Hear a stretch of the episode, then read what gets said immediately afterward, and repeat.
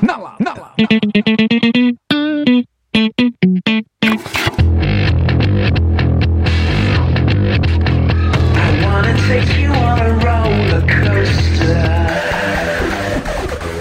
Dizem, né, que uma das influências dos irmãos Wachowski, ninguém...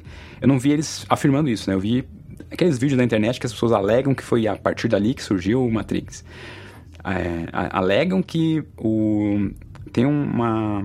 O Philip Dick, que, que escreveu aqueles livros de ficção científica, é, Sim, sim, sim. Philip K. Dick. o Philip K. Dick, né, que ele escreveu várias, vários livros de ficção, né? Acho que o mais famoso deles é Socorro! Uma Ovelha Elétrica, né? Agora fala devagar e bem claro. O Sonho de uma Ovelha Elétrica? Como é que é nesse livro? Alguém me ajude! Será que androides sonham com ovelhas elétricas? Do Android Dream of Electric Ship?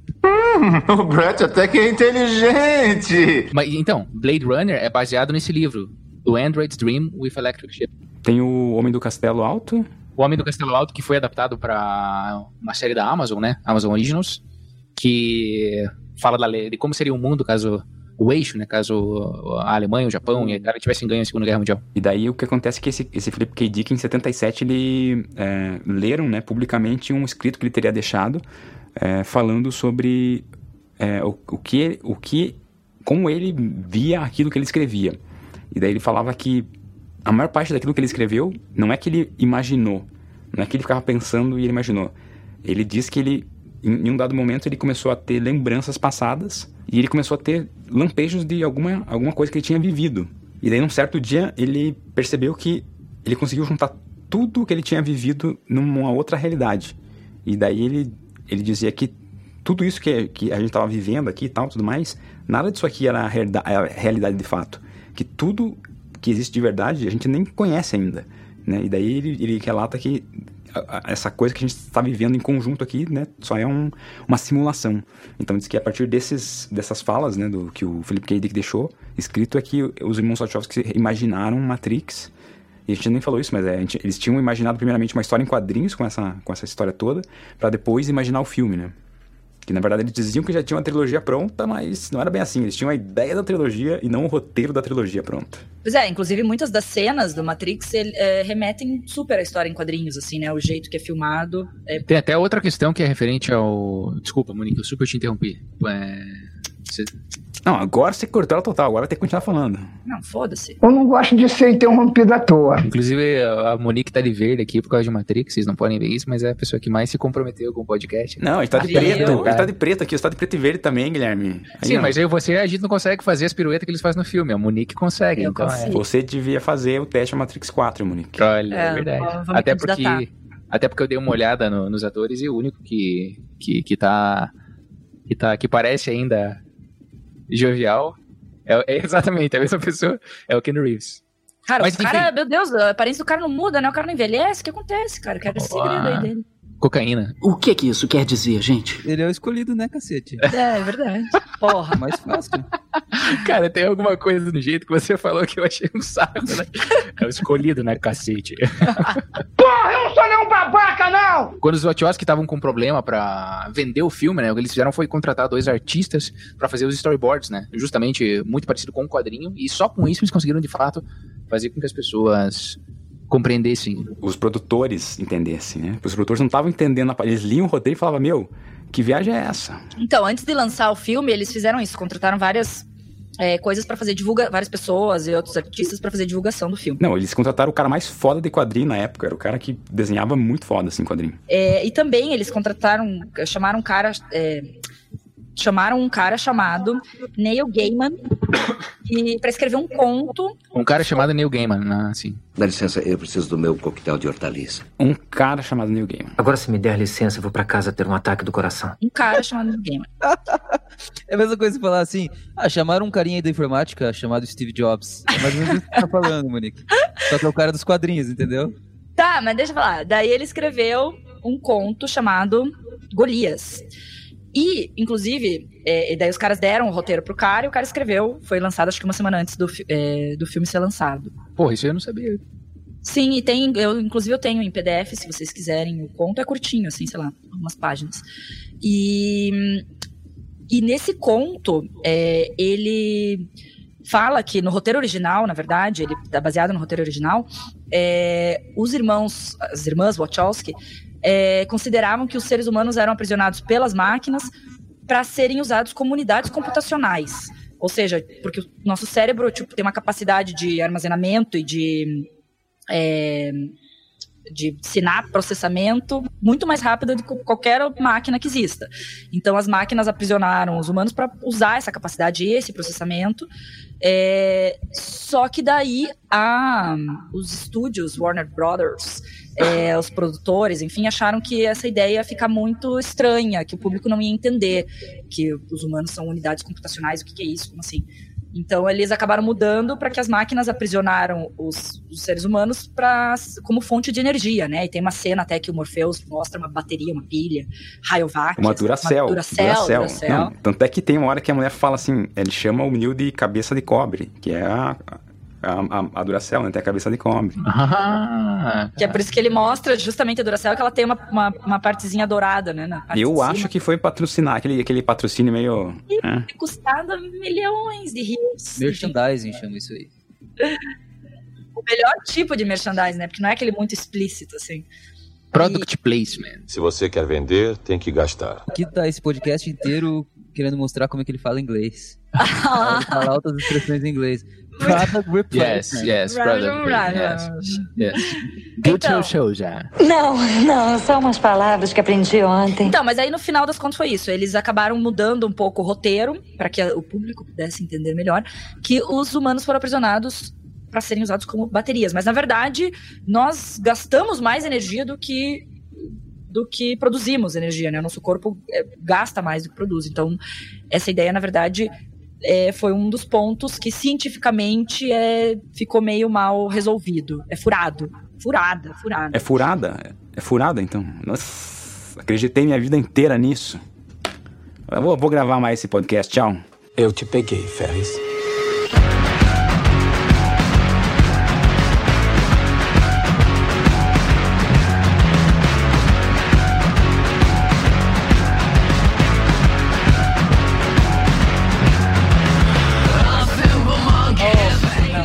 Mentira.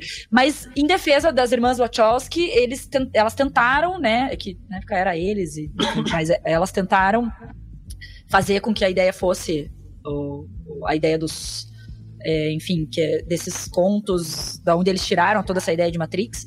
Eles tentaram fazer com que isso fosse resolvido, mas não deixaram. Então. Mas conte pra nós, Guto Souza, a sinopse do filme.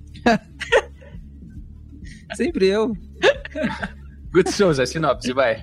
Eu posso fazer uma sinopse? Eu tenho uma sinopse. Boa, pode, pode. Sei o que está tentando fazer. Matrix é um filme sobre o Keanu Reeves indo pra balada, tomando uma pílula e acordando no dia seguinte com o Lawrence Fishburne no meio de um vale. É basicamente essa a sinopse do filme.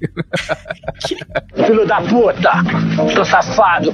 Puta merda. Isso é mais outra coisa que o pessoal compartilha no WhatsApp, sei lá, essas correntinhas. Na época compartilhava por e-mail, né, em 99. As piadinhas. tipo, Sim. de- Cara, eu tinha um grupo A de única- e-mails, cara, que a gente não tinha WhatsApp na época, né? A gente ficava- tinha um grupo de e-mails que a gente ficava mandando vídeos, memes, enfim, coisas por e-mail, assim, no nosso grupo de e-mails. Inclusive na legal. época não se chamava memes, né? Inclusive na época se chamava meme. E mandar, tinha que mandar o vídeo inteiro porque não tinha YouTube. Sim, Eu sim, queria sim. gostar de alguma coisa tanto quanto o Guto gosta de, de tentar mostrar que ele é velho e tal. É uma paixão, assim. Mas eu não gosto fazer nada. tanto de alguma coisa. A gente tá falando de 99, a gente tá se relacionando com aquela época, entendeu? Você nunca saiu daquela época, né? Quem me dera, Monique, quem me dera. Essa uma vez corte de cabelo aí, meio surfista. É quarentena, não consigo cortar o cabelo. Simplesmente eu não Eu corto também o não, cabelo. Será que no futuro as pessoas não cortam o cabelo no futuro? Porque agora você, não, você vai ter medo de ir no barbeiro cortar o cabelo agora? Pô, as pessoas que são baterias lá, elas são cabeludonas, peludonas? Não, Eu- aliás, isso foi uma outra questão que o Keanu Reeves, por conta própria, a última gravação que ele tinha na- no filme era fazer aquela ceninha dele saindo de dentro da, da gosma lá, né? Da, da, da colmeia. Da... Socorro! Colmeia não, como é que é? Alguém me ajude! Placenta, Da célula. é. Placenta, isso, da célula lá. E daí ele tá todo sem pelo. Ele raspou as sobrancelhas e o cabelo por conta própria e falou: Ó, vou fazer um negócio daqui que eu acho que tem que ser assim.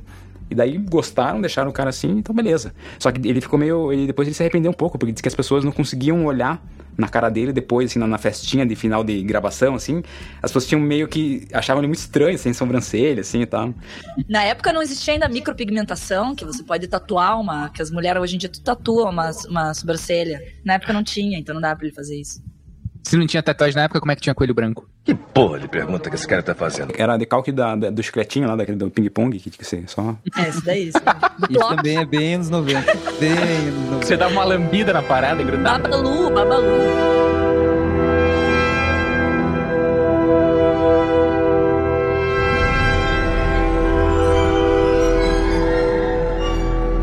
Mas a gente começa no quarto 303, Monique. Cara, e essa cena inicial já é foda pra caceta. É muito boa, é muito boa. Já começa o filme na Soco na pancadaria. Já, já veio mostrar pra que veio Matrix. Que é uma cena de luta dos Smiths, que são os, os a polícia da, do mundo real, né, das máquinas, que eles podem incorporar em qualquer corpo de qualquer ser humano, entre aspas, que vive no mundo real, entra no mundo da Matrix, né? E aí eles descobrem a Trinity e vão e fazem uma cena de luta com ela muito bacana, que já tem aquele efeito de bullet time e tudo mais. E, e era raro filmes que mostravam, naquela época, né, uma mulher forte, né? Uma mulher poderosa, né? Uma mulher que. que, que até eu acho que ela é tão protagonista quanto o Keanu Reeves nesse filme, né? A, A Trinity. É, mu- muito embora ainda tenha aquele clichêzinho da questão do. do- da, da mulher ser como se fosse a, a pessoa que sente amor pelo homem, né? Tem esse clichê ainda que. tem um pouco disso, mas eu acho que, pela questão, eu acho que é muita questão bíblica que eles colocaram nesse filme. Meu Deus do céu, o Emerson anda lendo umas, umas teorias aí. Ando lendo a Bíblia. Ou quem sabe, ou quem sabe a, a pandemia tá fazendo com que as pessoas resgatem a fé, né? Daí- Ah, a espiritualidade. É na Santa Trindade. Mas falando sobre mulher e homem, só pra explicar aqui, a gente, não colocou essa questão ainda. A gente tá falando várias vezes dos irmãos Wachowski, as irmãs Wachowski. E pra quem não sabe, fica meio confuso. Na verdade, quando elas dirigiram Matrix há 20 anos atrás, elas se identificavam como irmãos Andy e Larry Wachowski. Exato. E mas re- recentemente elas passaram a se identificar como irmãs, mulheres trans. Quais são os nomes delas? Lana Wachowski em 2012 e a Lily Wachowski em 2016, quatro anos depois, que se tornaram é, mulheres, né? Ou, ou se, é, se tornaram Lana e Lily. Então foi bem depois de Matrix, na verdade. Então, algumas questões dessas eh, de gênero que são tocadas no filme pode ser que já vinham dessas questões que elas já traziam com elas, né? Super, super. Não, a- a- as próprias mulheres no, no, no filme de Matrix, nenhuma delas, exceto a mulher de vermelho, nenhuma delas se comporta como uma mulher típica da época, né? As mulheres são todas duronas, fortes, né? Inclusive tem cabelos curtos todas, né, no filme. Sim. Não, o Oráculo, por exemplo, o Oráculo é um personagem fortíssimo, assim. E a Ah, mulher. é- Exatamente. Uma mulher negra e tudo mais, é... E tem um, um protagonismo absurdo no filme, no sentido... É pro enredo mesmo, né? Ainda que apareça só durante uma cena. É... A maneira como reverenciam a personagem é bem, bem bacana, bem legal. E daí, depois dessa cena inicial aí, ninguém entende nada, porque ela, a Trinity estava no telefone, e ela fala, estão interceptando nossa linha aqui, não sei o quê, vamos desligar. Quando desliga, os Smiths já estão lá e tem essa cena de luta. Ó, só um, de- um negócio que eu queria falar, assim, ó, vou jogar aí a merda no ventilador também, foda-se. Boa, Gui, boa, Gui. Agora chegou o momento que todos vocês estavam esperando. Tem várias cenas nesse filme que são toscas. Várias. Tem dois, tem dois cortes muito toscos. Tem um corte que faz blackout, que é muito tosco, corte com blackout nesse filme. E outro corte que eu acho que foi um problema na edição. Na verdade, não foi um problema. Na verdade, o cara que estava editando o filme, ele falou que ele recebeu é, da, do Efeitos Especiais uma cena que ele achou que ficou muito bizarro. Ele não acreditou que ficou daquele jeito. E daí ele foi lá e eliminou os frames que tinham essa, essa cena. Então talvez por isso ele, tenha, ele teve que fazer um corte diferente do que deveria ser. E daí o que acontece? Tem uma hora que o, o- tá rolando uma cena e de repente a próxima cena é uma luta que já, já tinha começado e você nem viu a luta começando. Você assim, meu Deus do céu, o que, que eu perdi ali que não veio Qual no filme? cena? Qual cena? Eu não lembro disso. É uma não- cena que eles estão no topo do prédio lutando. E antes disso vem o, se não me engano, eu acho que é quando o Cypher tá negociando a, a, a saída dele lá, que ele tá comendo o bife dele e tal. A cena seguinte é uma cena de luta que já começa, tipo, o pau comendo assim. Você fala assim, meu Deus do céu, nem, nem vi eles chegando no topo do prédio e já estão comendo a porrada, né? Pois é, é, as cenas que eu achei toscas são em, em questões de efeitos visuais mesmo, assim. Tem uns ali que, é, puta, pra mim não deu pra engolir. Fala, quais são? Quais são? Por exemplo, nessa cena inicial, tem uma cena que a Trinity tá fugindo do, do agente e ela meio que se depara com um caminho sem saída, assim. E daí ela olha pra cima e vê uma janelinha, uma luz de uma janelinha. Ela vai correndo tudo assim pra janelinha, pega e se joga assim, e daí quando ela se joga, aparece tipo, claramente assim. é, ela tá como se fosse no- no- na tela verde, né? Então, claramente dá pra ver que a atriz tava na tela verde sim. Eles colocaram no fundo um prédio, daí ela aparece girando assim e tal, e ela entra na janela. É, tipo, é, eu achei tosco. E daí no final do filme, lá pra frente, ixi, na cena final mesmo do filme, que o Neo tá. tá que ele, enfim, finalmente aceita que ele é o escolhido, finalmente compreende, ele de fato consegue torcer toda a Matrix. Ele. Ele meio que entra no agente, né? Já dei spoiler do final mesmo, aí, que, enfim, estamos no lado B. Ele meio que entra no corpo da gente, sim, Incorpora no agente. aham. é, e daí a gente explode, assim. E daí parece que as, as paredes, elas tremem. Daí fica um efeito, tipo, om, om, om, om, assim, como se as paredes estivessem fazendo... Gelatina. Exatamente, assim. E, cara, eu, eu achei muito bobo, assim, sabe? Vendo hoje, eu pensei, nossa, que coisa boba. Mas assim. era, era o que dava pra fazer com o Pentium 100 na época, Guilherme. Ou, no, como o Guto disse, 300 Pentium, Pentium 486. Mas falando no Agente Smith, eu lembrei de uma coisa agora.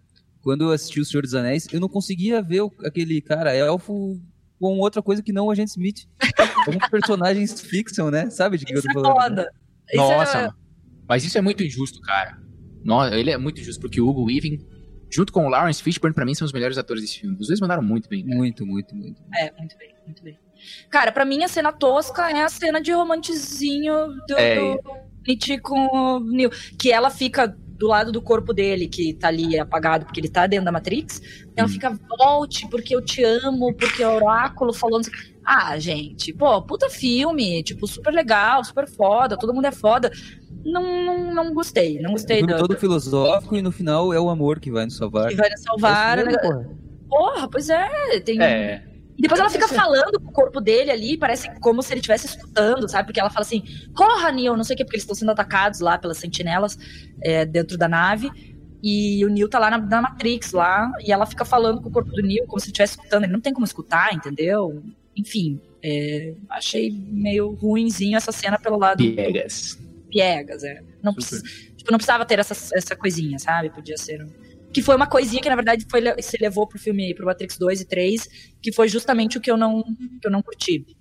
É essa coisa de, ai, do romance. tipo, Então, eu posso jogar a merda do ventilador também?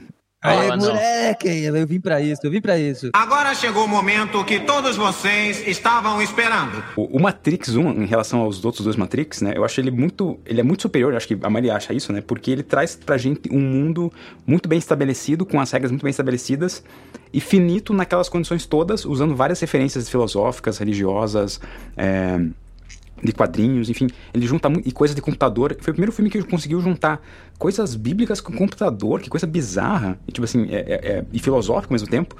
E muito inteligente, né? Os próprios atores, quando leram o, o script, falam assim: Meu, não acredito que uma produtora grande tá bancando isso aqui, porque esse filme é muito inteligente para as massas, né? As massas não vão entender esse filme. E. Só que o, a forma com que os personagens se comportam nesse filme, eles só têm frases de impacto. Eles não têm uma personalidade, né? Todos os personagens eles têm umas frases prontas, né? Tipo, uma frase pra, tipo. é, se você pegar todas as frases do Neil, se não me engano, acho que todas elas são perguntas. Ele não, acho que ele não tem nenhuma exclamação ou, ou, ou ponto final. O que está querendo dizer? Na primeira metade do filme. Isso. Na verdade, é- ele tem como se fosse 80 linhas de diálogo e 44 são perguntas. Eu li, faz uma hora atrás eu li esse dado, então tá fresco na minha cabeça. Não pode ser. É, você não consegue entender o que é o personagem, né? Você não consegue falar, meu, ele só fala frases prontinhas e bonitinhas que tão a, tem a ver com aquele universo. Então, o universo com que os irmãos criaram, né? Esse Matrix conceberam, realmente é muito complexo. Então, na minha concepção, eles se preocuparam muito com esses detalhezinhos do, do universo em si, né? Já imaginando fazer trilogia, imaginando fazer filme, quadrinho, anime, livro. Sim, mas enfim. você queria que eles fizessem o quê, Emerson? Que você comprasse o ingresso e daí junto com o ingresso viria o simulacra e o Caralho 4 pra você ler e daí entender o filme. Eu sei o que está pensando. Porque no momento é o mesmo que eu estou pensando. Não, não, é que eu acho que algumas coisas no filme poderiam. Os personagens poderiam ser mais intensos, né? Tipo, a personalidade deles aparecer de fato. Porque o fato deles não terem personalidades faz com que o Matrix 2 e o 3 sejam uma bosta. Foi o que eu pensei. Não se sustenta, porque eles simplesmente quiseram crescer o universo deles, expandir o universo. E você fala assim: meu, eu- tá, legal, eu já vi o universo no 1, eu não preciso que expanda mais. Porque senão eu quero ver o que, que esses personagens que estão aí têm a- têm a dizer. E eles não tinham nada de novo a dizer, era simplesmente a mesma coisa ali, retrabalhando. E tem uma pira com um extraterrestre no final, lá do 3, que não vamos entrar no, no âmbito disso. Eu concordo que eu achei também várias falas super clichêzonas e ai, volte, venha. Tipo, essas frases de efeito, assim, bem hollywoodiano. Mas assim, eu não deixei isso me incomodar muito porque eu gosto muito do filme mesmo. Mas uh, essas frases de efeito realmente são bem, bem ruins, assim. O Matrix é um filme de ação foda.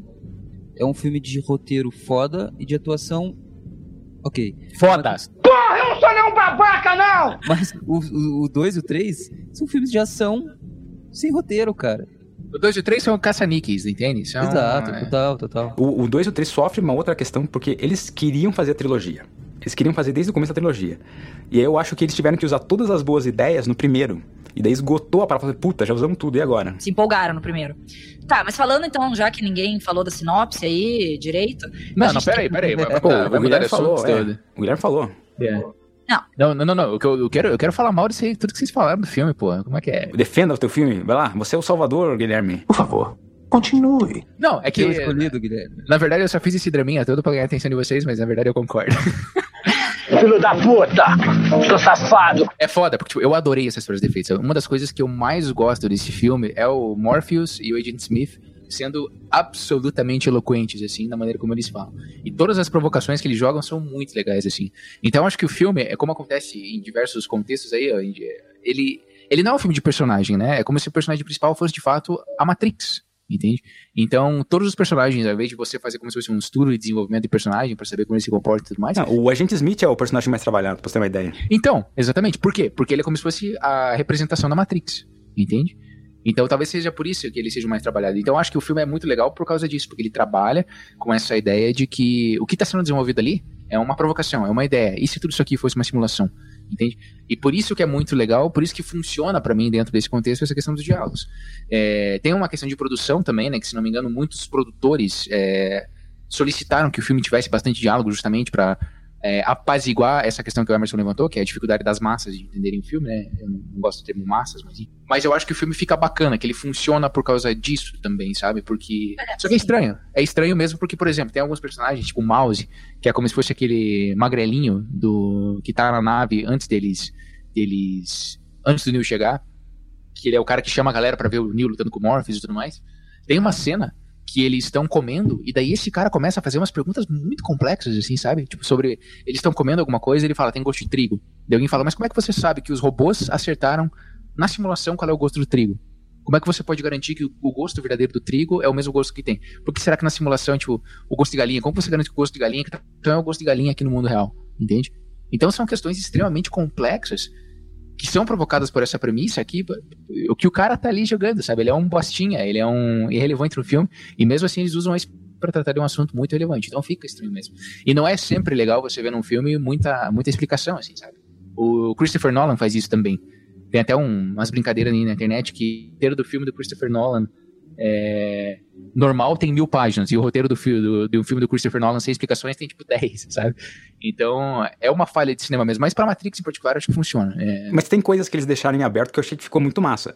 Claro que eles, depois eles tentaram explicar nos animes, nos seguintes e tal, que foi fato, o fato deles assim, ah, a, a gente teve que deixar os céus escuros para as máquinas não, não utilizarem energia solar. Tipo, simplesmente eles falam isso, como que eles deixaram os céus escuros, como que eles fizeram isso, se era poluição, não sei o que lá. Depois, se você pegar o Animatrix, tem uma cena que eles mostram, que eles mandaram aviões jogar fumaça no céu. Tipo, é, não precisava daquilo, mas, enfim. A questão é que no Matrix 1 não é. Não, eles não dão muitas importâncias para explicar o todo. Eles explicam, tipo. Eu acho que eles mais querem confundir, né? Tem muitas falas que realmente é mais para confundir a cabeça da galera, assim, que você fica pensando, puta, é mesmo, né? Podia ser. Eu acho que podia ser, né? Isso que eles estão falando podia ser. O que é real? Exato, exato. E até isso é, não é, não é só do Matrix. Tem gente hoje em dia que acredita ainda que a chance de a gente estar numa, numa simulação é muito grande, né? Por exemplo, não sei se vocês conhecem o Elon Musk, que é. Ele é um grande bilionário norte-americano aí. Ele é o cara, um dos fundadores do PayPal. Isso, ele é um dos fundadores do Tesla. PayPal. Ele fundou o Tesla também, que é pioneiro em carros elétricos. E ele também é o cara que criou a primeira companhia que faz voo espacial é, particular, né? Privado, que é a SpaceX. Ele é sul-africano, né? Esse cara. Ele é sul-africano, perfeito, exatamente, bem, bem colocado. Hoje em dia mora nos Estados Unidos e tudo mais, mas ele é sul-africano. É, e esse cara tem, se você botar no YouTube aí, Elon Musk Simulation, vai aparecer simulação. desculpe, Guto, desculpe, ah, fala inglês. Se você. se você- Não se desculpe comigo, se desculpe com todos os nossos ouvintes. I apologize, ouvinte. Com essa porra aí, meu irmão! Se você coloca, você vai ver que tem videozinhos dele falando que a probabilidade de a gente não estar numa simulação é muito baixa. Então, existe, como se fosse todo, um pano de fundo factível por trás dessa ideia de que a gente, talvez, você ouvinte, agora tudo que você tá ouvindo aqui. Tudo mentira. Tudo mentira. Eu não acredito numa palavra desse cara. Cara, é que assim, na verdade é muito mais fácil gerar uma simulação do que ter a vida acontecendo real, né? Então a, a possibilidade, as, a, a estatística de você ter uma simulação é muito mais alta, porque você pode criar. Se a, se a gente tivesse o conhecimento, ou se existir o conhecimento, as máquinas tiverem, sei lá, alguém tiver o conhecimento de criar uma simulação, elas conseguem criar 5 milhões de simulações. E, então a, a probabilidade de você estar numa simulação é muito mais alta do que você estar na vida real. Então, esse é um super mérito do Matrix, né? Na verdade, trazer questões filosóficas, existenciais para o cotidiano do, das massas, para usar novamente a expressão. É, como eu disse, eu estudei na, na minha aula de filosofia esse filme, por, exatamente porque ele te faz questionar essas questões de vivemos uma realidade ou vivemos uma simulação. Né? No filme, eles lutam exatamente contra uh, a simulação que, em que a maioria dos humanos vive. É, e nos leva a questionar. Por exemplo, quem garante que o que nós enxergamos é a realidade? Nós estamos enxergando através de um aparato, que são os nossos olhos, e o nosso cérebro, mas ele pode não captar muitas coisas.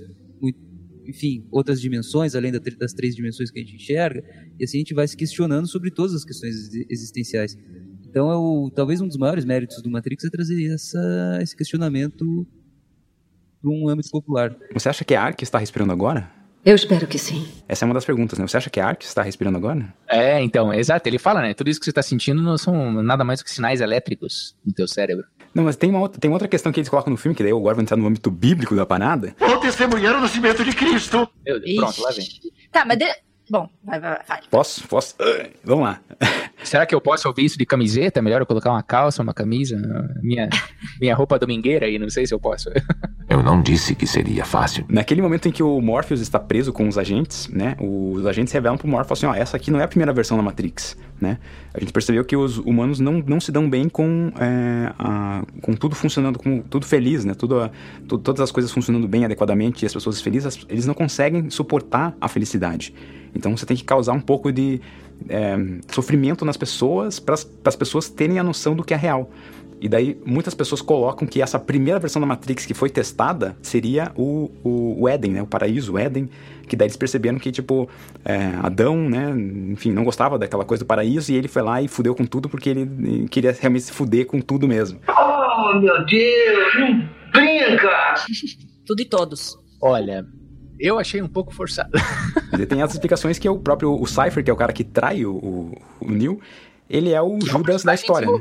Lá, ele é um personagem, mas ele é bastante inspirado em Judas, né? Porque ele é o cara que dá a facada nas costas do Neil ali e tem essa, essa postura ali de querer só tirar vantagem em cima é, daquilo. Ele representa uma voz de uma pessoa que tá vendo o filme mesmo, né? Uma pessoa se perguntando o que, que eu faria, o que, que eu faria. Quando eu tava vendo esse filme e me fazendo essa pergunta, é, é muito fácil ter empatia com o Cypher, de certo modo. Fora o fato dele ser um pau no coço assim, né? Mas enfim. Ah, por quê? Por que eu não tomei a pílula azul? E se você ouvir ele dublado, mais ainda. Oi? Se você ouvir ele dublado, mais ainda você dá razão pra ele, né? É mesmo, olha, a dublagem. Uma voz apaixonante que ele tem na dublagem. Muda tudo. Eu sei o que está pensando. Porque no momento é o mesmo que eu estou pensando. Ah, o cara é médico, né? O cara que dubla é médico, o dublador. ele termina a frase dele com lavem as mãos, né? Você tem vivido em um mundo de sonho. Mas enfim, daí o Cypher tem essa pegada de ser um personagem que ele é como se fosse. Ele, ele te provoca nesse sentido também, né? Ele te provoca, beleza, tipo, você realmente. Ainda que você saiba que é mentira, você quer perder tudo isso. Então é, é muito relacionável, assim. Não, e ele fala a célebre, célebre frase: a ignorância é uma benção, né? É, ele porra. Super se arrependeu de ter tomado a pílula azul. Qual que era a. Socorro! A vermelha. A vermelha. Ele fala: super me arrependi de ter tomado a pílula vermelha. Queria estar lá vivendo a vida feliz, sem saber de nada disso. Tava mais feliz estando lá do que sabendo toda essa merda agora aqui, ter que lutar contra isso tudo e, e não posso ter um dia de paz e tudo mais. A E ele, inclusive, um negócio que ele fala que é muito legal. Ele, daí o, o outro cara fala pra ele, tá, mas você é, tava num, numa prisão, né? Você tava vivendo tipo uma um negócio que não é real, é, que, é, que é uma prisão das máquinas que fizeram aquela realidade Matrix lá pra você acreditar e tal. E ele fala, tá, mas aqui eu tô vivendo uma. é, aqui eu tô fazendo tudo que o Morpheus fala eu fazer também. Tô numa- na prisão do Morpheus. Tipo, eu obedeço as regras dele, do mesmo jeito que eu obedeço na Matrix das máquinas, aqui eu obedeço do Morpheus. Então não faz muita diferença. A ignorância é uma benção mesmo, né? Muitos pensadores que filosofam, filosofam, filosofam e descobrem muitas questões da Matrix se suicidam, né? As pessoas que deixam de ser ignorantes, em vários sentidos, elas têm uma percepção da realidade tão aguçada que elas pensam que realmente não vale mais a pena. Talvez eh, se relacionando com isso do Cypher, né? Ele preferia não não ter a noção total da realidade, não saber. E né? você, e ser, Guto? e ser mais feliz. Desculpa, quanto mais você filosofa, mais você entende a realidade, mais triste você é. Na Sim. maioria das vezes. Não, não é triste. Você tem que saber lidar com aquilo. A realidade é crua, é dura, é é feia, é ruim. Mas é a realidade. Eu, Assim, a- o problema é que a realidade do, do- não existir nada, né, antes saindo da Matrix, é muito difícil você lidar com uma situação onde você fala assim, meu, é, não existe um sentido para estar vivo, né? Porque eles, quando a gente é, tá dentro da Matrix ali, existe um, as pessoas têm um sentido na vida, né? Então o que acontece? Tanto é que a Matrix em si, ela tenta achar um sentido pra ela mesma. Quer dizer, fora da Matrix, eles tentam achar um sentido pra eles mesmos. Eles tentam buscar um escolhido e falam assim, não, é, eu vou falar um escolhido, né? Então, é, toda, toda a lógica que eles entendem, que é a questão computacional da Matrix, eles simplesmente ignoram completamente a lógica e falam assim, existe um escolhido. E nós temos aqui uma, a pessoa lá que é, tipo, a, a- a- que faz a leitura de mapa astral deles lá, que, tipo, cara, essa é a contradição mais massa em Matrix, porque eles dependem, apesar de eles acreditarem na lógica toda de Matrix, eles precisam de um oráculo que supostamente lê a mão das pessoas para dar esperança para elas. Porque se não fosse isso, elas não iam suportar viver fora da Matrix. É só buscando o escolhido que faz sentido para eles existirem ali. É muito, é muito pesado essa, essa existência deles ali. É uma religião, né? é. Então, é um paralelo com, com religião, que você usa aquilo pra te dar um sentido pra vida, porque a vida não tem sentido nenhum, na verdade. É, tamo aqui, tamo aqui só pra, pra passar esses anos aí e morrer e não acontece nada, não vamos pra lugar nenhum. E se a lógica for algo só da Matrix? Não, mas é porque eles, com- eles começam a, a, a entender a Matrix, eles estão fora da Matrix, né? A lógica, eles começam a. Porque existe. é, é, bom, eu, eu estudei lógica. Lá vem ele agora. eu estudei lógica, lógica 1, 2 e 3, e daí o que acontece? O cara começa falando da Bíblia, de Adão e Eva, de repente começa a falar de lógica. Esse cara é Emerson, o propriamente que, que você quer falar? Eu não preciso ouvir tanta babaquice. Quando você fala em lógica, você tem que sempre definir um universo, né? Quando a gente fala que 2 mais 2 é igual a 4, isso só existe se a gente deixar claro que a gente está falando dos números naturais, né? Decimais naturais. Fora desse universo dos mundos naturais, é, não, não, existe, não existe essa verdade de que 2 mais 2 é igual a 4 em qualquer lugar. Tudo depende Emerson. do referencial. Emerson, então o Neo é Jesus Cristo da Matrix, é isso? Exatamente, ele é o Jesus Cristo da Matrix. Meu Deus. O que os deuses vão perdoar? E o que eles vão castigar? E outra questão, por que que é Jesus Cristo? Porque ele morre no filme. Ele morre e ressuscita. E depois que ele ressuscita, ele ascende aos céus. Ô, louco. Ele sai voando, cara, no final do filme. É, eu preferi dar uma ignorada nessa parte, assim, mas eu percebi esses, essas nuances religiosas, mas eu, eu assim, né, fingi que não, não aconteceu nada. Não é possível. Não quer dizer que eles estão querendo impor uma questão de religião nesse filme. Na verdade, o que eles fazem é justamente essa loucura mesmo, de misturar religião com computação. E, tipo, e filosofia, né? Eles misturam três coisas que, teoricamente, não fazem sentido estarem juntas. Eu acho que esse é o grande mérito desse filme. Uma nega a outra e eles colocaram isso, uma dando suporte pra tipo, outra. juntas, assim, tipo, meu, é. Tipo, as coisas se complementam ali. Eles não precisam explicar muito o Neo, porque você já tem o conceito de Jesus Cristo, você sabe que é o Salvador. Então você, porra, entende o Neo. Mas ao mesmo tempo, é- essa questão do escolhido, pela fala do oráculo, pela maneira como as coisas se comportam e tudo mais, não dá pra esquecer que, primeiro, o oráculo tá dentro da Matrix, né? Então, todas as questões de. de- de, ah, enfim, de lógica, de, de de subversão dessa lógica, de tudo aquilo que é a simulação propriamente dita, dentro daquele contexto do oráculo, aquilo, aquilo acontece. Então, a criança girando a colher e tudo mais. A maneira como eu vejo o Neil e essa questão do escolhido é, é como se ele tivesse como se fosse a possibilidade de escolher ser o escolhido. Entende? Que todo o diálogo da- do oráculo, toda a questão que o oráculo fala pra ele, ela não dá nenhuma resposta concreta pra ele, não dá nenhuma resposta definitiva, muito embora soe assim, mas se você prestar um pouco de atenção no diálogo, você nota que o que ela tá dizendo pra ele é que ele não é escolhido porque naquele momento ele não escolheu o escolhido. Entende? Então tem muito essa questão de que talvez pro Morpheus, que é o líder deles, é uma questão religiosa. A maneira como o Morpheus encara tudo isso pode ser uma questão muito religiosa, muito espiritual, muito de fé. Mas me pareceu que o oráculo e que o próprio Neo depois, eles têm uma noção de que, bom, se tudo isso aqui é uma simulação, se tudo isso aqui é uma farsa, então eu posso fazer o que eu quiser. Entende? Então ele toma para si as rédeas dessa simulação toda. Então deixa de ser um negócio religioso, ele deixa de ser um salvador. Mas ela deixa bem claro pro Neo, assim, ó, vai chegar um momento que você vai ter que escolher entre você, né, os seus pensamentos de que nada disso aqui existe, nada de, de que você escolhido existe, ou escolher entre o Morfeu, que é o cara que acredita cegamente que você é o escolhido. E ele escolhe salvar o Morfeu e escolhe ser o, o, o salvador mesmo. Sim, mas é que ela fala da vida dos dois, né? Vai ter que, você vai ter que escolher, em algum momento você vai ter que escolher a tua vida ou a vida Porque ele morre. Porque ele acaba morrendo, ele escolhe o Morfeu e ele morre mesmo. E como ele escolheu a vida do Morpheus, Morpheus acredita que ele é o escolhido. Então ele continua. Tipo, na verdade, ele escolheu ser o escolhido, entendeu? Sim, é como se ele tomasse uma outra pílula. Ele pega uma outra pílula que ele, sei lá, ele muda completamente tudo naquele momento ali, porque. Cai a ficha, cai a ficha, aos poucos vai caindo a ficha dele. Não, não, não cai a ficha, na verdade ele muda mesmo. Ele muda. Ele fala assim, cara, eu vou começar a acreditar nessa parada de religião. Vou ser o salvador dessa galera aí. Vamos lá. Agora, eu sou um mito. É, tem uma fala do Morpheus que, que o Morpheus fala pra ele assim: como é que é? Gui, vou falar em inglês. Don't think you are, know you are. Ô, louco. Que é tipo, não, não pense Guto, que você traduzindo é. pra você, Guto. Tradução, tradução. É, a dublagem, Emerson, por favor, dublagem. ele é engenheiro, Monique, ele não é médico. né? É verdade. Não foi por querer. Por favor, continue. Don't think you are, know you are. Não pense em quem você é. Seja você. Seja. Seja. Seja você. Sabe, sabe com que eu relacionei isso que você falou do Neil agora, Gui? Oi. E ele pensando que era uma simulação, de repente ele falou, pô, se é uma simulação, eu posso fazer o que eu quiser. Sabe quando você tem um sonho consciente, que você tá sonhando, e sonho geralmente... Sonho lúcido, é? Sonho lúcido. Geralmente as coisas acontecem e você tem que viver o que o teu sonho tá te fazendo viver. E de repente você, você percebe, caramba, eu tô sonhando, eu posso fazer o que quiser no meu sonho. Acontece isso com você?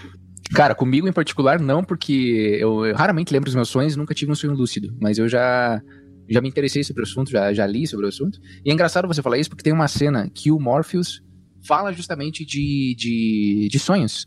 De sonhos e memórias. Tipo, eles, é, são duas coisas que eles trazem no filme como questões de, de, de realidade mesmo, né? Você tem vivido em um mundo de sonho. Então, o tempo todo o, o Morpheus fala, é, você tá vivendo num mundo de sonhos, né? Tipo, você já teve algum sonho eh, que você tinha a sensação de que era muito verdadeiro, sabe? Como é que você sabe a diferença entre aquilo que você está sonhando, que seria um sonho lúcido, e aquilo que é o mundo real? O que, que- o que, que determina? Então, essas questões de sonho, pô, são muito presentes no filme também. Bem-vindo ao mundo real. O que é real? É, Falando numa é real? experiência particular, eu sonho muito, muito. Todos os dias eu sonho. Eu tenho muitos sonhos lúcidos. E uma coisa que acontece muito comigo é ter memórias, mais, uma, mais, uma, mais um elemento, que eu não sei se foram um sonho ou se eu realmente vivi. Olha que loucura. Olha só. O Guto sabe a verdade, pessoal. Guto, o que é sei, verdade? O que, que é não verdade? sei, Esse sei, eu- podcast, na verdade, não existe. É só no teu sonho, Guto. Estamos dentro de um programa de computador?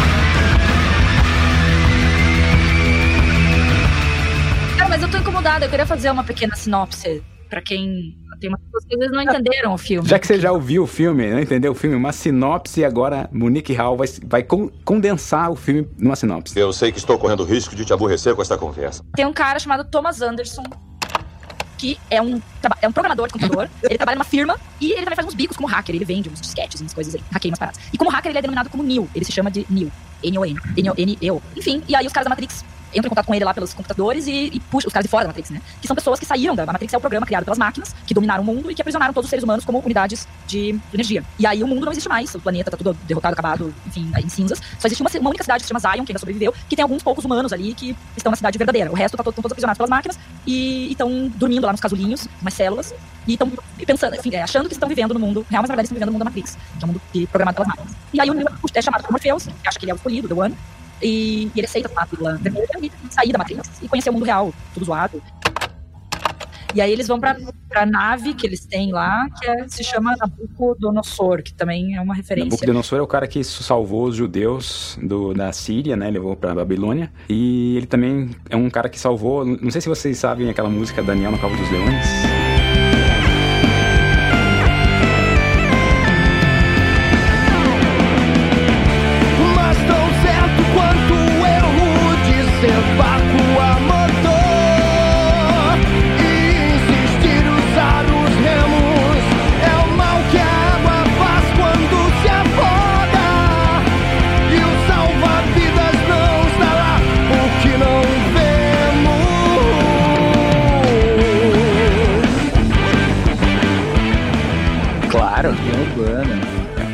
Passagem bíblica, uma passagem bíblica que Daniel é o cara que ele via os sonhos dos, eh, das pessoas. E daí, num momento, ele foi lá ver o sonho do imperador lá da, da, da Síria lá, e o cara, o cara não gostou e jogou o cara pros leões. Só que ele foi salvo, né? Por, por nosso amigo Nabucodonosor. Pelo nosso amigo Neil, digo. A nave Nabucodonosor. Que é o nome da nave que eles, que eles moram lá fora, no, no planeta real. E é isso a história. E aí tem os Smiths, que são, tipo, seguranças das máquinas, que eles tentam é, pegar esses. Que na verdade eles são os hackers, né? Que ficam entrando e saindo da matriz. Não, na verdade, não, na verdade, os, os agentes é como se eles fossem softwares independentes. A, a Matrix é um software, é um sistema operacional ali que eles estão dentro, tem uma galera lá que eles conectam, tá todo mundo dentro da Matrix. E os agentes, eles são softwares independentes, que eles podem transitar entre sistemas operacionais. Então eles, eles estão. Eles só não existem na realidade na realidade real mesmo, mas em toda a questão computacional, os agentes conseguem trafegar. Eles conseguem incorporar no corpo de qualquer pessoa que tá lá vivendo dentro da Matrix. Que na verdade é a mente, né? Não é o corpo da pessoa, né? Viu? Eu não entendi o filme direito, por isso precisava do sinal, você entendeu? Eu não disse que seria fácil. O, o, o déjà vu, você entendeu o déjà vu? Por que, que acontece o déjà vu na Matrix? Que é um erro da programação ali. Não, não é bem um erro. Na verdade é, é porque acontece uma mudança, né? Toda vez que a Matrix ela é atualizada, há uma atualização da Matrix, o, o, último bit que foi enviado e o primeiro bit que chega é igual. Tipo assim, o último bit foi um. O, o, o bit que vai chegar vai ser o mesmo um.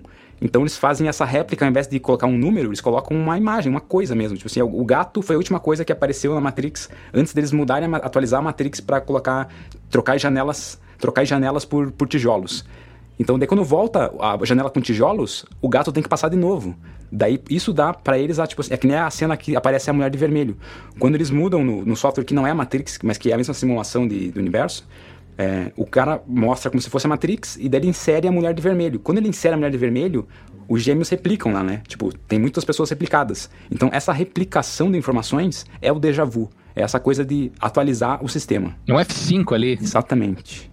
Que é como se você ficasse aquela imagem, travou aquela imagem, daí, opa, quando voltou, voltou aquela imagem e daí continuou. Mas agora Entendi. fica a pergunta: vocês já não tiveram algum déjà vu? Nossa, direto, oh, direto. Já, já, tem isso direto. É. Direto eu não diria, mas já, já tive sim. Eu já tive muitos também. Tive hoje. Eu acredito que o que não nos mata só nos deixa mais estranhos. É uma loucura, ah, é uma sensação muito estranha, né? É muito estranho. E às vezes dura minutos, assim. Tipo, uma, uma, cena uma cena, né? Às vezes é um negócio longo, assim. O meu é sempre instantâneo. Caralho, que déjà vu! Nossa, assim. É tipo Estrela Cadente, assim. Nossa, Estrela Cadente! Passou. Não dá nem tempo de falar, já foi. Não sei se, é, se a Monique já terminou a sinopse aí, se o Emerson vai continuar. Mas, não, falando sério, falando sério. Tá. Desculpa, eu não queria, eu não queria ser rude. Você achou que foi longa, Gui? Não, não, é que eu só, eu só, eu não, só queria que ela. Sinceramente, você achou que não? Ah, cara, eu só queria que ela falasse tudo que ela quer falar, entende? Eu não acredito numa palavra desse cara. Ok, terminei. Não, tem mais uma coisa, mas eu falo depois, daí muda, muda um pouco. É. Pois é, eu tô com medo de falar agora que o Emerson vai falar, não, pera lá. E daí eu pronto. Ele roubou os meus balões! Não, é que eu ia falar que, cara, é primeiro que essas cenas que tem essas. As cenas que aparecem como se fosse o mundo real, os robôs, eles como se fosse tipo a fazenda de humanos. Cara, que coisa alucinante, cara. Fazenda de humanos. Cara, que coisa alucinante, que coisa legal. É muito legal. Eles coletando os ovinhos de, de, de jeito ali, tipo, cara, que coisa linda. Tipo, as próprias, tipo, os podzinhos em que os humanos ficam. Cara, eu achei muito legal. A estética ficou muito bonita, dá uma sensação ruim. Aquela coisa tudo escuro, os raios, a eletricidade, assim, cara, é, é muito bom. Uma sensação muito bacana de ver aquilo. Uma agonia meio estranha, assim, uma angústia, mas ficou muito bem feito. O filme ele tem uns efeitos visuais toscos que eu falei, mas via de regra é muito bom, cara. É muito impressionante, é muito bem feito e essas cenas se destacam pra caramba. Então, só, só queria falar isso, é isso aí. O que está querendo dizer? Essa mistura do orgânico, é, o orgânico super eletrônico, tecnológico ali, né? É muito louco isso, né? Quando você vê aquela mistura ali, você fala, cara, como é que imaginaram uma coisa dessa? Não, e a, a estética toda do filme é muito bem definida, né? Você vê assim que, tipo, por exemplo, nas cenas do, do da Matrix mesmo, que eles estão na Matrix, mesmo antes do Neo sair dela, mas é uma parada muito meio que cyberpunk, assim, né? Tem uma mistura aí de elementos que vocês considerariam na década de 90, tecnológicos, assim, é, misturados. Vocês, eu digo, a humanidade em geral. ah, ele é superior. Ele é o escolhido, ele é escolhido, ele pode falar isso. Ah, por quê? Por que eu não tomei a pílula azul? É, só dando nome pra pessoa que fez toda essa, essa arte, é o Geoff Darrow. Ele que era o quadrinista que foi convidado para fazer toda essa concepção de arte do filme. E também lançou quadrinhos depois, né? Não sei se foi. Lançou quadrinhos também. The Matrix Comics, um nome muito criativo. É, e depois da Matrix teve o Animatrix, né? Que foi um, são nove curtas-metragens que estão compilados num DVD, mas os nove são é, cada um dirigido por um diretor. Na verdade, quatro deles são dirigidos pelos irmãos, pelas irmãs Wachowski, mas os outros cinco eles convidaram, elas convidaram é, cinco diretores diferentes é, para fazer. É, explica um pouco algumas das coisas que não ficaram totalmente explicadas no, no filme Matrix. É, foi lançado em 2003. Então tem um pouco mais de informação sobre esse universo, algumas informações que ficaram de fora do filme. É interessante assistir, além do que são diretores. É, tem o diretor do Cowboy Bebop, que dirige um dos curtas. Enfim, tem vários diretores bacanas, assim, de diretores de animes.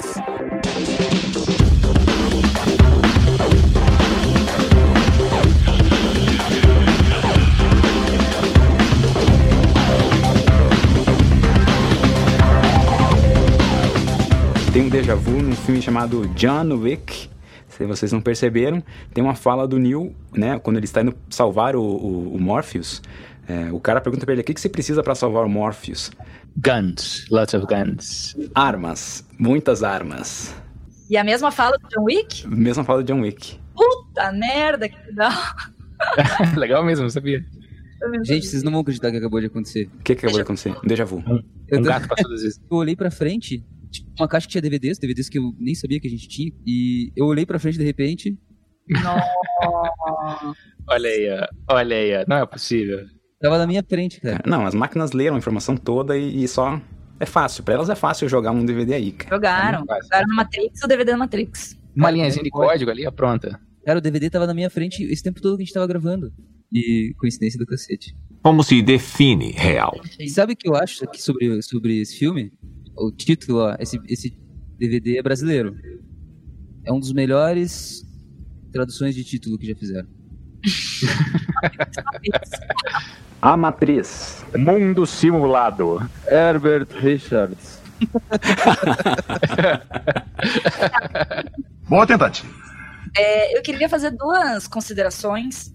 A primeira que a gente citou ali no lado A, a questão do da caverna do Platão, que é uma das referências também do filme, que é o mito da caverna é, são homens que estão virados, estão dentro de uma caverna, acorrentados, presos, e olhando para uma parede da caverna, onde são projetadas sombras que vêm lá de fora da entrada da caverna, e eles só conseguem ver aquelas sombras. E para eles, eles viveram a vida toda ali, olhando aquelas sombras, é, aquilo é a realidade, né? Aquilo é o, o real. Até que um dos homens consegue se soltar e sai da, da caverna e vê o mundo lá fora, vê cores, cheiros, enfim, texturas, tridimensionalidade, né? Enfim, de todas as coisas, sol e tudo mais. E aí ele volta pra caverna pra chamar todo mundo e fala: gente, vamos sair daqui, né? Tem um mundo lá super legal e tal. Caras chamam Eles tomam, tomam a pílula azul. Esse, esse cara tomou. É, esse cara tomou a pílula vermelha. Não, é, é, exato. Aí ele chama os outros amigos dele e os amigos querem, tem medo. Falam, como assim? Isso daqui é a nossa vida. A gente tá aqui o dia inteiro. Por que, que eu vou sair daqui? Por que, que eu vou pra outro lugar? Por que, que eu vou conhecer esse mundo desconhecido, estranho? E não é pra gente ir pra lá. E querem continuar dentro da caverna. É, então, isso é super uma paralela até com o personagem do. Socorro! Carinha do Judas lá? Alguém me ajude! O Cypher? Cypher. até um, é, um paralelo com o Cypher, né? Que o Cypher chegou a ver o, o cara da caverna, né? O mundo real e quis voltar, porque, enfim, não, não aguentou. No mito de, de Platão mesmo, né? Os caras que não querem tomar a pílula vermelha, eles acabam matando o cara que quer empurrar a pílula azul pros outros, né? Não, não, não, não, não, não, não, não, não, não. Então, é, é, uma, é, é uma coisa que é até colocada no filme do, do Matrix, que, o- que o, tem uma hora que o Morpheus fala assim, é, as pessoas que estão conectadas na Matrix, que são, a mente das pessoas está conectada na Matrix, por mais que elas não façam, por mais que elas não sejam computadores, não sejam uma máquina, elas acabam fazendo parte do sistema porque elas obedecem o sistema. Então, isso acaba fazendo com que não seja possível você mostrar para elas a realidade fora da Matrix. Então, e aí o, o que eu queria com tudo isso é fazer um paralelo com o que a gente vive hoje, né? Que a gente vive um mundo super de imagem também. Em que a imagem é muito mais valiosa, muitas vezes, muita gente dá muito mais valor para a imagem do que para a realidade, né? Do que ver aquele momento. Você quer tirar uma foto daquele momento e postar e mostrar para todo mundo, do que você realmente viver aquele momento. Até o nosso amigo Guto Souza fez um, um trabalho belíssimo com esse com esse tema todo. É muito legal mesmo. A realidade de hoje é, é WhatsApp, Instagram e Facebook. Acabou. A gente criou nossa própria Matrix, é isso que vocês estão falando? Sim, tipo Meu isso. Deus do céu, meu Deus do céu. Então, a gente, na verdade, A gente vive uma mentira. Essa que é a verdade. vive na Matrix. Então, as pessoas divulgam, são mentiras. É, não, não, não, não exatamente mentira, mas não é uma verdade. Porque ninguém é como é a sua conta do Instagram, ninguém é como é a sua conta do Facebook. Ninguém é, na realidade, como aparece nas fotografias, em qualquer fotografia que seja. Até Boa. porque o nosso dia a dia. Que sorte é sua, hein, Guto? Eu preciso fazer alguma coisa pra me alegrar. Eu sou um palhaço, eu sou o Coringa, o palhaço, o Joker, o palhaço. Porque você tem uma cara de foto, uma, uma cara que você prefere fazer para foto, mas não é só isso. Mas o nosso dia a dia não é o que está nas fotos. Nosso dia a dia é trabalho, nosso dia a dia é lavar louça, nosso dia a dia é tomar banho, acordar, dormir. E a gente, nas fotos, é sempre um momento alegre, um momento, ou um momento que se parece alegre, né? Então, ah, e é isso que a gente divulga que é o nosso dia a dia. Não é, é mentira. Ah, a nossa vida é outra, né? Então, é, acho que é isso um pouco que a Monique estava falando, né? A imagem, essa imagem da felicidade, a imagem da festa, a imagem da beleza, é isso que nós vendemos que nós somos, mas nós não somos isso de fato. Não, e até, enfim, de tudo, de informação, como aparece no filme também a frase, né? Ignorância é uma benção. Eu sou super contra isso. Eu acho que a verdade, acima de tudo, tipo, eu prefiro sempre saber, por mais que seja dura, que seja triste, que seja ruim, eu prefiro estar do lado da coisa verdade, o que pelo menos se acha mais verdadeiro até então, né? Talvez se descubra mais pra frente que aquilo também não era verdadeiro, mas é, eu procuro sempre buscar o mais pura da verdade que, gente, que eu consiga ter, né? Ai, ai, eu não sei, eu não sei se eu sou assim, não, hein? Porque como, como é que eu sei que eu vou preferir a verdade se eu não sei qual é, qual é ela? Cara, eu não importa qual é, eu prefiro saber a verdade. Entendeu? E se, se a verdade foi, for algo que, que, que seja insuportável pra você? Vai, eu tenho que suportar, é a verdade. É o único, eu tenho que suportar. Ah, esses engenheiros aí, tudo muito é, papo reto. é, não Ah, sei, e, não. esse, e esse advogado aí que prefere as mentiras, as verdades? Não, veja lá, não é, não, é, não é uma mentira, é um jeito diferente de colocar as coisas. É uma ou mentira. Alguém falou em tiras, né? Ei, você, tire suas mãos nojentas de cima dela! Uma das verdades que, que filosoficamente né, se diz mais difícil de todas é que, numa das teorias filosóficas, a única coisa que existiria na realidade seria você mesmo. Então, você mesmo criou um simulacro para as pessoas existirem, para tudo aquilo que existir. E quando você percebe isso, né, quando você realmente acorda para isso e você vê que não existe mais nada além de você, é muito duro de você aguentar isso, de aguentar que só aquilo que só você criou aquela coisa toda e você é simplesmente um maluco, né? que- Sim, é uma É solidão o, absurda, é o imagina. penso, logo existe. só que daí você faz essas coisas existirem, né? Você não existe. Você não existe de fato, né? É, tipo, você vive a tua própria simulação. E daí essa é uma verdade que, que assim, tem um pouco na Matrix, mas não é tão explorada é, um pouco nisso. Tem um anime chamado é, Serial, Serial Experiments Lane. Na verdade, acho que no português ficou só Lane. L-A-I-N. Lane. É uma menina que ela. Tem uma hora que ela, ela, ela, ela tá vivendo a vida dela e tal, e ela começa a se deprimir muito, e daí chega um momento que é, os familiares dela, tipo, desaparecem, assim. E daí tudo, mundo começa a desaparecer, ela vai ficando sozinha na cidade, e de repente tudo vai desaparecendo, e só existe ela e, um, e uma entidade no final das contas. E daí você não sabe se, assim, ela criou a entidade ou se a entidade criou ela, e enfim, uma discussão Caraca, bem, que loucura. é bem louco mesmo esse anime. E bem deprê, assim, não, tipo, não recomendo para pessoas que tenham problemas de depressão. É bom saber que estão preocupados, não é? Deixa, deixa, eu, deixa eu perguntar uma coisa pra vocês então. Um negócio que me chamou a atenção bastante no filme é o agente Smith. É porque ele parece destoar completamente dos outros agentes. É quase como se ele estivesse criando uma personalidade mesmo e criando emoções. É, e o que, que vocês dizem isso? Será que a inteligência artificial vai se desenvolvendo a ponto de desenvolver emoções que são análogas às emoções humanas? Ou como é que vocês viram essa questão? Foi uma questão pra vocês? Não foi uma questão pra mim, mas eu acho que, as ma- que o- a inteligência artificial pode desenvolver emoções, copiar emoções e até, enfim, tentar desenvolver algumas, um pouquinho delas. Eu acho que a emoção que a gente consegue ver no Agente Smith, principalmente, é ódio. Sim, né? com certeza. Ódio ao ser humano. Tanto, tanto é que ele é, é, realmente ele ele tem falas muito interessantes, como você citou, Gui. E pra mim a melhor de todas é quando ele compara o ser humano ao vírus. Sim. É, Em te- Porque- Nos tempos de coronavírus, inclusive, mais atual que nunca. E porque faz muito sentido, porque nós somos pequenos vírus na superfície do planeta Terra, consumindo, consumindo, consumindo tudo que a gente pode, né? Então, é... E daí vem esse ódio todo, de fato. ele, ele nutre muito esse ódio e é o que torna ele um personagem interessantíssimo. Sim, mas torna ele humano? Ódio é um sentimento humano. É muito.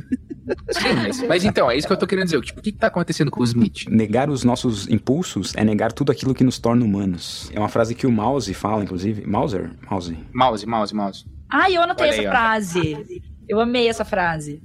Negar nossos Então. impulsos é negar. Ó, vou até mostrar, porque eu anotei. Tô louco.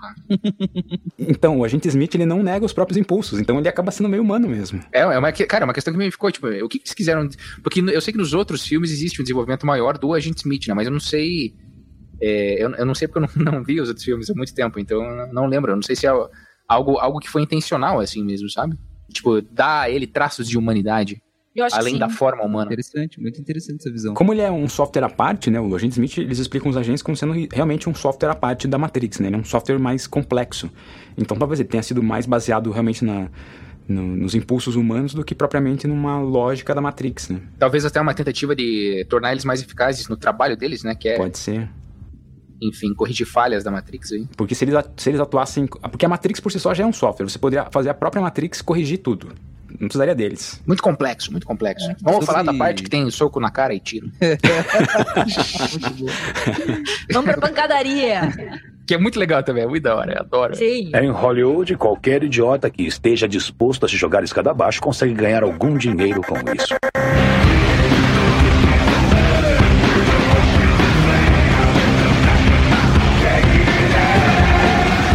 Queria falar mais uma frase que eu anotei. Conecte a ti mesmo. Tipo, se conecte-se. É você mesmo. Traduza pra mim, Guilherme. Você é abusadinha. Eu não sei, ué, não sei como é que você. Conecte a ti mesmo, porque acho que tá todo mundo precisando se conectar consigo mesmo. Ô, louco. Ah, com certeza, com certeza. E faz sentido, né? Porque a Matrix, ela é.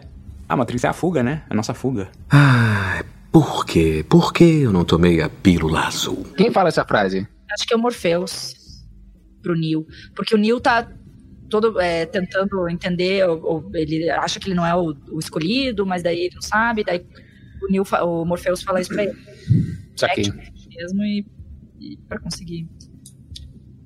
Profético, hein? Bíblico até, eu diria. O Emerson até deu uma tremida na cadeira. Eu, eu anotei uma frase aqui, mas eu não sei agora se eu, se eu escrevi essa frase ou se alguém disse no filme mesmo, porque eu não tô lembrando. Ô, louco. Ai, déjà vu, para do Matrix, sonho tudo junto agora. Olha o cara cavando ele mesmo dentro do podcast. Ah, O que que isso quer dizer, gente? Estou me conectando a mim mesmo agora, aqui estou dizendo o que eu acho que alguém disse no filme.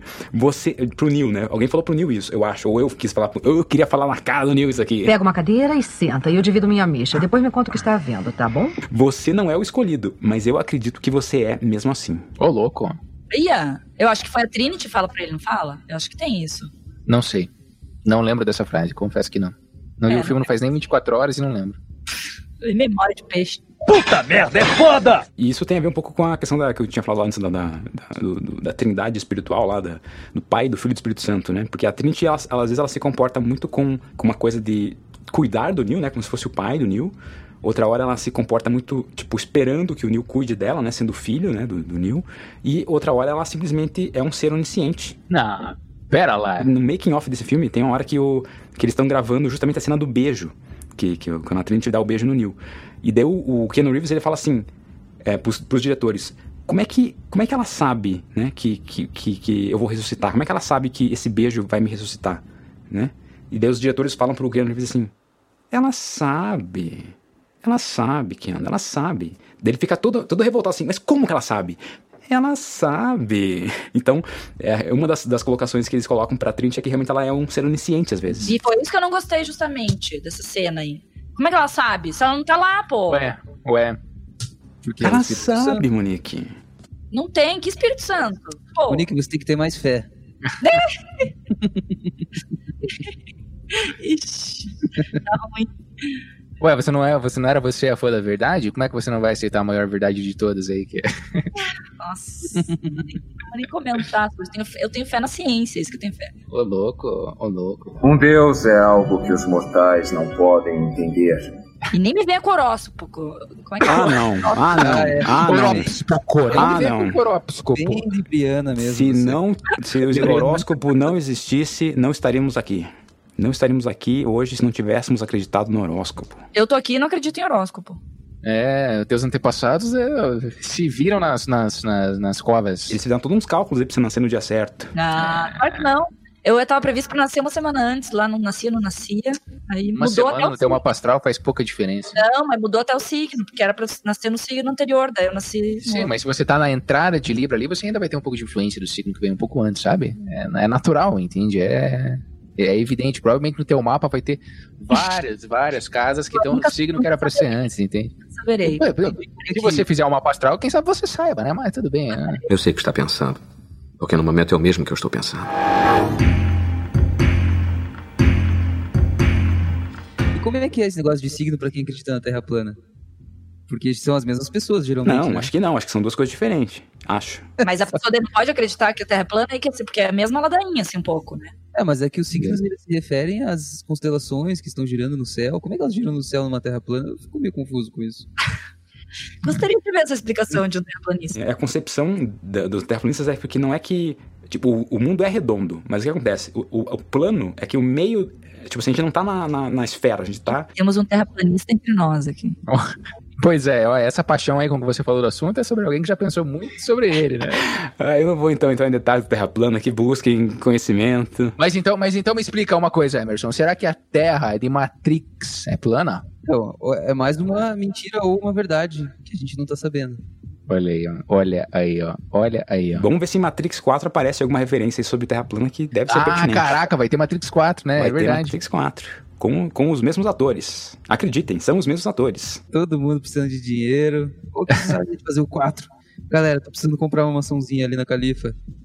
Bora, bora. E eu só espero que eles não precisem ficar treinando luta durante aí dois anos aí pra conseguir fazer o que eles precisam agora, né? Cara, eu só espero que não seja uma merda, cara. Só isso. Ah, vai ser. Vai ser aqui.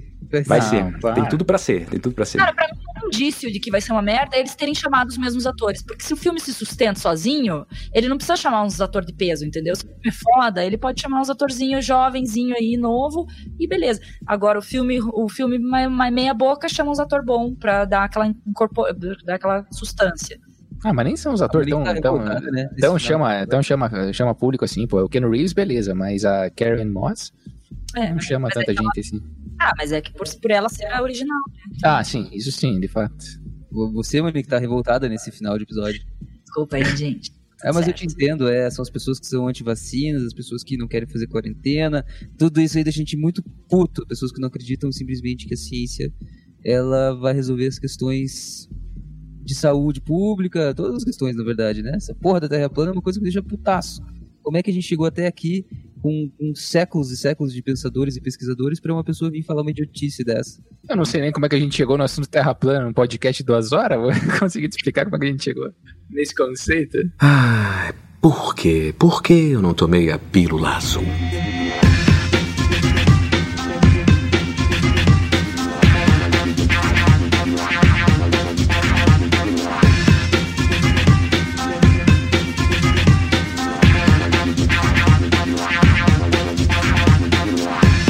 Gente, eu não tô mais aguentando ficar nessa bolha aqui dessa roupa. Eu também Podemos. não. Tá quente, tô suando, tá fedendo.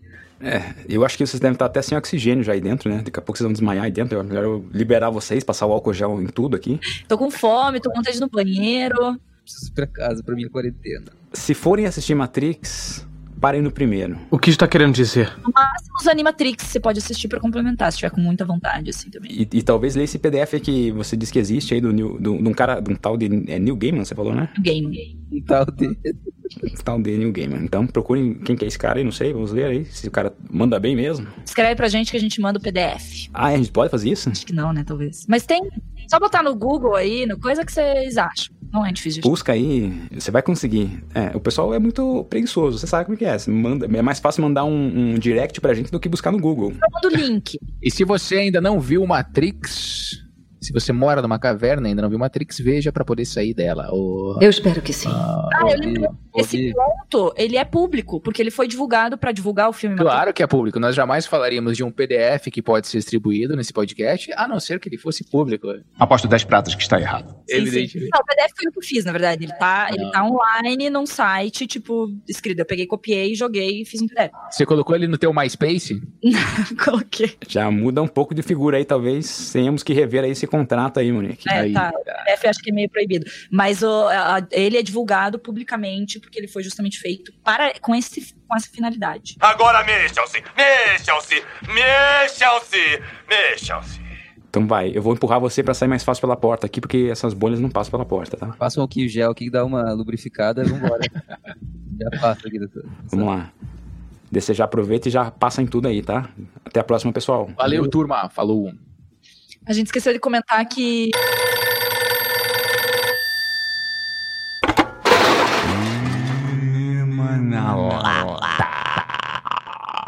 Versão digital dublatrônica.